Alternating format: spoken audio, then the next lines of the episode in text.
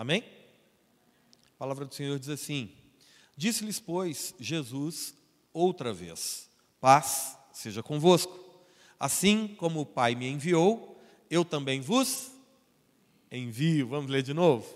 Evangelho, segundo João, capítulo 20, verso 21. Disse-lhes, pois, Jesus outra vez: Paz seja convosco. Assim como o Pai me enviou, eu também vos envio. Fecha seus olhos, curva sua cabeça, vamos orar. Senhor, esta é a tua palavra e nós agradecemos pela oportunidade, pelo privilégio de podermos ouvir do Senhor e nos dispor ao Senhor conforme o que ouvimos. Que nesse instante, nesse breve instante, o Senhor nos direcione e nos capacite para a glória do teu nome. Amém. A sequência desse texto diz assim: verso 22. E havendo dito isso, soprou sobre eles e disse: Recebei o Espírito Santo. 23. Se alguns perdoardes os pecados, são-lhes perdoados. Se lhes retiverdes, são retidos.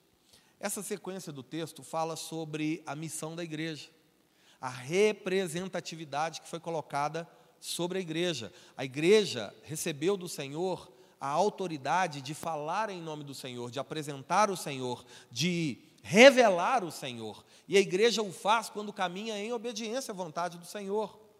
Todo aquele que foi criado em imagem e semelhança de Deus, todo aquele que recebeu do Espírito de Deus e fala segundo a palavra de Deus, revela o próprio Deus. E aqui Jesus, ressurreto, falando aos seus discípulos, está dizendo a eles assim: da mesma forma como o Pai me enviou, eu agora envio vocês. Com a mesma autoridade que eu recebi, com o mesmo poder que eu recebi, com a mesma missão que eu recebi, vocês recebem. É, é, tão, é tão interessante isso aqui, porque essa palavra, irmão, enviado, é a palavra apostelo do grego. Então, a gente pode afirmar que este aqui, esse momento, é o momento exato da transição de uma categoria de discípulos para agora apóstolos. Esse é o momento da inauguração do, do apostolado desses homens. Até então eram discípulos de Jesus, caminhavam, seguiam o mestre, aprendiam com o mestre, viram o mestre morrer, viram o mestre ressuscitar, Agora viram o mestre ressurreto e esse mestre comissiona esses homens a seguirem cumprindo o propósito que antes estava apenas sobre ele, mas agora está sobre os apostelos, sobre os enviados, sobre os apóstolos. E essa palavra, irmão, apostelo, ah, ela significa literalmente, o, o, o significado dessa palavra é comissionar, separar para um serviço especial, enviar uma mensagem através de alguém, enviar com uma missão a cumprir, equipar e despachar alguém com total apoio e autoridade de quem o enviou. Olha que coisa incrível. Nenhum de nós vai ser enviado por Deus, não. Vai ser enviado por Deus a cumprir, seja lá o que for, sem que antes o próprio Deus cumpra algo primeiro em nossas vidas porque o Senhor trabalha em nós para trabalhar através de nós. O Senhor nos capacita para que capacitemos a outro. O Senhor nos ensina para que a gente ensine também. O Senhor nos cura para que a gente cure também, mesmo que essa cura não seja no corpo físico. Porque nem mesmo as nossas enfermidades, nem mesmo as nossas dificuldades podem nos impedir de cumprir o propósito. Porque o que o Senhor trabalhou em nós foi no espírito colocando em nós do seu próprio espírito, nos fortalecendo com um poder que é dele, para realizar uma vontade que é dele, uma missão que originalmente é dele e que agora foi outorgada, confiada, delegada, comissionada, enviada a nós. Amém? Então, assim como o Pai me enviou, eu envio a vós. Mas ao olhar para esse texto de João capítulo 20, você pode se perguntar: para que que o pai enviou o filho inicialmente? E aí a palavra do Senhor nos dá algumas respostas. A primeira delas está aqui em João capítulo 3, versos 16 e 17. Não vou me alongar, é, é mais é mais esse nosso encontro aqui é mais com o propósito da gente se se, se munir aqui de ferramentas bíblicas para o entendimento do nosso comissionado, nosso comissionamento. Mas para que, que o pai enviou o filho? João capítulo 3, verso 16 e 17. Para quê? Porque Deus amou o mundo de tal maneira que deu seu Filho unigênito para que todo aquele que nele crê não pereça, mas tenha a vida eterna. Então, para que o Pai enviou o Filho? Para que aquele que passe a crer no Filho que foi enviado pelo Pai passe a ter uma vida que sem o Filho não teria. Para quê? Verso 17: Porque Deus enviou o Filho ao mundo não para que julgasse o mundo, mas para que o mundo fosse salvo por ele. Então, para que o Pai enviou o Filho? Para despertar fé no coração da humanidade e para que essa fé sustente a salvação de todo homem, de todo homem que crê. Então, Jesus não foi enviado para que o mundo fosse julgado por ele, mas para que o mundo fosse salvo por ele. Qual o nosso papel como igreja, irmãos? Se existe antes da igreja uma missão, não é também de apontar o dedo e julgar quem é digno, quem não é digno, quem está salvo e quem não está salvo, quem pode e quem não pode, quem é e quem não é de Deus, mas sim para despertar fé no coração das pessoas para que elas também sejam salvas. Nosso papel não é julgar, o nosso papel não é convencer, o nosso papel é amar. É amar como Deus amou a ponto de enviar o seu filho. E por esse mesmo amor, nós aceitamos a missão e seguimos enviados pelo Filho. Amém? Aleluia. Jesus, no texto aqui de João, capítulo 20, diz que assim como o Pai me enviou, eu também vos envio. Então, esse comissionar recebido por Cristo agora é compartilhado a nós. Para que Jesus nos envia? Já respondemos porque Deus enviou o Filho, agora, porque o Filho nos envia? João capítulo 14, versículo 12. Em verdade, em verdade vos digo que aquele que crê em mim fará também as obras que eu faço, e outras, outras maiores fará, porque eu vou para junto do Pai. Qual foi a maior obra de Jesus? Será que foi andar sobre as águas? Será que foi tirar dinheiro da boca do peixe? Será que foi ressuscitar o morto? A maior obra de Jesus foi se entregar na missão do Pai. A maior obra de Jesus foi amar, irmãos. Amar sem esperar algo em troca. Porque Deus amou o mundo de tal maneira que enviou o seu Filho. E Deus prova o seu amor para conosco em que Cristo Jesus se entregou naquela cruz, enquanto ainda éramos pecadores. A maior prova do amor é o sacrifício. Por isso, coloque amor no que eu vou te dizer. Não espere nada menos do que um sacrifício no cumprimento do chamado do Senhor. E se o chamado do Senhor para a sua vida não está te custando nada, cuidado. Talvez não seja o chamado do Senhor, mas seja apenas o chamado da sua própria vontade. Para que Jesus nos envia? Mateus capítulo 28, 19 e 20. Para que Jesus nos envia então? Ide, portanto, fazei discípulos de todas as nações, batizando-os em nome do Pai, do Filho e do Espírito Santo e ensinando-os a guardar todas as coisas que vos tenho ordenado. E eis que estou convosco todos os dias até a consumação do século. Três verbos: fazei discípulos, batizar e ensinar. Isso fala não só de evangelizar, mas também de consolidar. Isso fala não só de alcançar o perdido, mas também de cuidar do salvo. Por favor, não se exclua da responsabilidade de fazer pelo outro aquilo que o Senhor faz por nós nos dias de hoje. O Senhor não somente nos alcançou, como enviou o seu Espírito para habitar em nós e do nosso interior nos conduzir. Então, qual é o cumprimento da missão que está sobre nós? Alcançar o perdido, cuidar do salvo. Amém? Para que Jesus nos envia? O pastor Rafa disse agora há pouco, Marcos 16, 15. Disse-lhes: Ide por todo mundo e pregai o Evangelho a toda criatura. Pregai o Evangelho. O Evangelho é a boa notícia, é a oferta de perdão e graça estendida por Deus a nós, apesar de nós, apesar da nossa desobediência, apesar da nossa inconstância, apesar da nossa infidelidade, Deus permanece fiel, Deus permanece o mesmo e Deus não para de estender a nós o perdão e a graça. O que nós não podemos é banalizar esse perdão e essa graça. Mas em todo e qualquer momento que houver arrependimento sincero, há perdão genuíno. Consequentemente, graça abundante e salvação para a eternidade. Para que Jesus nos envia? Lucas 24, 47. E que em seu nome se pregasse arrependimento para a remissão de pecados de todas as nações, começando de Jerusalém.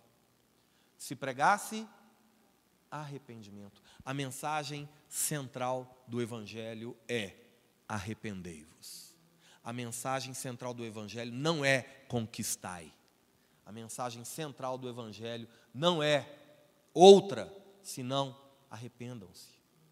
Se convertam dos seus maus caminhos. Voltem para Deus. É isso que precisamos fazer, irmãos, de forma pura e simples assim. Fale, olha, todo homem pecou, todo homem está destituído da, da graça de Deus, da glória de Deus. É necessário arrependimento sincero, genuíno. É necessário reconhecer as nossas falhas. É necessário tomar posse do perdão que Deus oferece. E então desfrutar da graça de Deus. Nós somos salvos pela graça mediante a fé. Isso nem é dom de nós, é, nem, nem vem de nós, é dom de Deus. Amém? Como fazer isso, irmãos? Agora sim, Atos capítulo 1, versículo 8. Atos capítulo 1, versículo 8.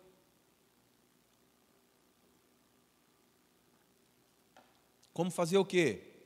Como seguir fazendo as obras que Jesus faz, como fazer discípulos, como batizar, como ensinar, como pregar o evangelho, como anunciar arrependimento. Atos capítulo 1, versículo 8. Mas recebereis poder ao descer sobre vós o Espírito Santo, ser-me-eis testemunhas, tanto em Jerusalém como em toda a Judéia e Samaria, até os confins da terra. Primeiro ponto aqui sobre como fazer isso. Recebendo. Esse verbo aqui, irmãos, é uma ação passiva, condicional. Eu preciso receber a missão, eu preciso aceitar o propósito. O poder está disponível. O Espírito Santo vai usar a sua vida, se você der espaço no seu coração para isso. Não adianta. O propósito está aqui, Deus está bradando, e a gente permanece sentado, fazendo uso do nosso direito de escolha, que está sobre nós. Deus é soberano? É. Mas você tem direito de escolha? Tem. Como que equaliza isso? rendendo seu coração a Jesus, porque aí as suas escolhas estarão alinhadas à vontade do Pai. Enquanto isso não acontecer, você vai continuar resistindo. E aí, apesar do poder estar disponível, você não recebe. E se não recebe, não desfruta dele. E se não desfruta dele, você continua colocando as prioridades como sendo as suas, antes das do Senhor. É igual um presente. Eu posso trazer um presente aqui para qualquer um. Mas não adianta eu ter o presente aqui para você e você não receber o presente. Então, primeira coisa, aceite, receba o propósito, receba a missão como sendo o propósito da sua vida. Escolha gastar e se deixar gastar em favor da obra do Senhor, da vontade do Senhor. Paulo disse isso em Atos capítulo 20, verso 24: A minha vida eu não considero preciosa para mim mesmo, contanto que eu complete a minha carreira, que eu cumpra o ministério, o ministério que eu recebi do Senhor, o ministério de testemunhar do evangelho da graça de Deus eu já não sou mais prioridade. A prioridade é a vontade do Pai. É aonde Ele quer que eu vá. O que quer que Ele quer que eu fale. Aonde é que Ele quer que eu. O que, quer que, o que é que Ele quer que eu faça. É lá que eu vou. É lá o que eu vou falar. É ali que eu vou fazer. Não mais o que eu acho certo, o que eu acho de direito, o que eu acho melhor, mas o que é a vontade de Deus. Segunda coisa sobre sobre como realizar essa, essa missão. Primeira é recebendo o, essa, esse poder que vem com o Espírito Santo. Segundo é entender que é através do poder do Espírito Santo. Mas recebereis poder quando descer sobre vós o Espírito Santo de Deus. E é o Espírito Santo de Deus que nos capacita, é o Espírito Santo de Deus que nos fortalece. Então, toda a honra, toda a glória, todo o louvor, todo o domínio a Deus, porque não é na minha força. Eu posso todas as coisas por meio daquele que me fortalece, não função da minha própria capacidade. Se não entendermos isso, a gente vai começar a achar que a gente é que é bom. A gente vai começar a que a gente é que se dispõe ao sacrifício. A gente vai começar a achar é que talvez se eu não for a obra não vai. Se eu não fizer a coisa não acontece. Irmãos, e o entendimento é exatamente o outro. De que é um privilégio poder participar de uma obra que não depende de nós. Mas que quando somos inseridos nela, o devemos, é, a devemos conceber como privilégio. Então, ao recebeis poder, ao descer sobre vós o Espírito Santo. Esse poder é a, a palavra dunamis no grego. E essa palavrinha significa força para realizar, capacidade para se tornar. E esse é o terceiro ponto. Primeiro, eu recebo. Segundo, eu entendo que a glória é de Deus. E eu me torno testemunha. Testemunha. No poder do Espírito Santo. Eu me lembro que na primeira vez, na minha primeira viagem, estava muito em evidência o Estado Islâmico, a ISIS. E eles estavam em todos os jornais, é, ganhando, ganhando projeção mundial com as barbáries que eles estavam fazendo. E as regiões por onde a gente iria passar era uma região que tinha influência da, do Estado Islâmico. E eu confesso para você que eu estava receoso. Tinha acabado de ter um filho, ele estava com três meses, estava com três meses de vida, e a gente já estava vivendo esse propósito de servir integralmente a igreja do Senhor como voluntários. Então eu cheguei para minha esposa e falei para ela que o Senhor estava me enviando a, a pregar na África e que eu passaria por algumas regiões complicadas. A minha esposa, apesar do medo, apesar do, do temor, ela, ela se uniu a mim em oração. E durante esse período de oração, Deus levantou um pastor lá em Palmas, no Tocantins. Deu para ele uma palavra, ele tirou o sapato na sala da casa dele, saiu descalço da casa dele até o aeroporto em Palmas, tomou um avião descalço, foi para Brasília descalço, de Brasília para Belo Horizonte, de Belo Horizonte pegou um táxi e desceu para a igreja da Lagoinha e começou a me procurar sem me conhecer, até me encontrar. Então pôs a mão no meu ombro e falou assim: Você vai, mas você vai como testemunha. Você vai, vai contar as grandezas de Deus e vai voltar. E foi aquilo que retirou o medo. Foi a minha primeira viagem. Só que eu ainda não tinha entendido a profundidade do que significa ser testemunha. Por isso o medo ainda existia. Essa palavrinha da qual o Espírito Santo nos habilita, nos capacita a nos tornar, a palavra martus, transliterada para o português, significa mártir. E o mártir é aquele que está disposto a viver por uma causa, mas se preciso for, a morrer por ela.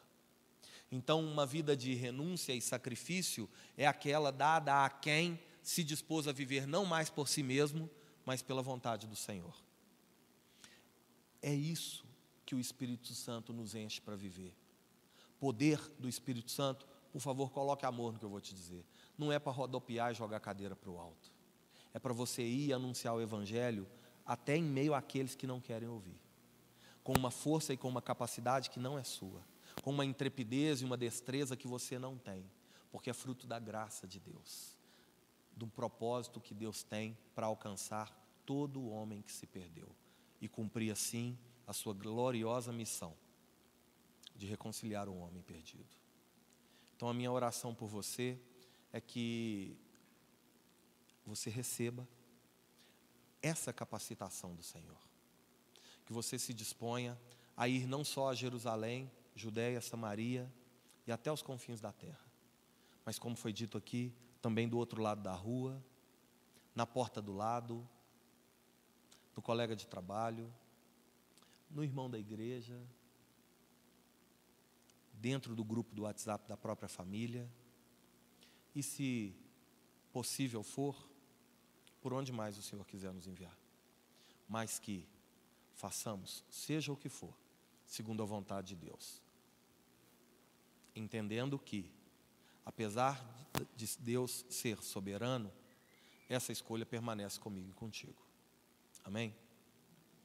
Para concluir, eu quero contar a história que a Stephanie queria contar mais cedo. Durante muitos anos, a nossa igreja manteve um trabalho na Índia. Não sei se você sabe a realidade da, da, das meninas na Índia. A Índia é uma região, é mais de um país, que se posiciona sob o regime de castas. As castas são grupos étnicos que se distinguem uns dos outros. E existem as castas mais altas e as castas inferiores.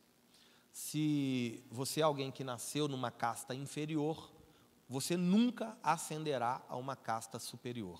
Então, o destino que está sobre você é de uma vida de servidão às castas superiores. Independente de quão bem sucedido você seja, você nunca será reconhecido ou aceito.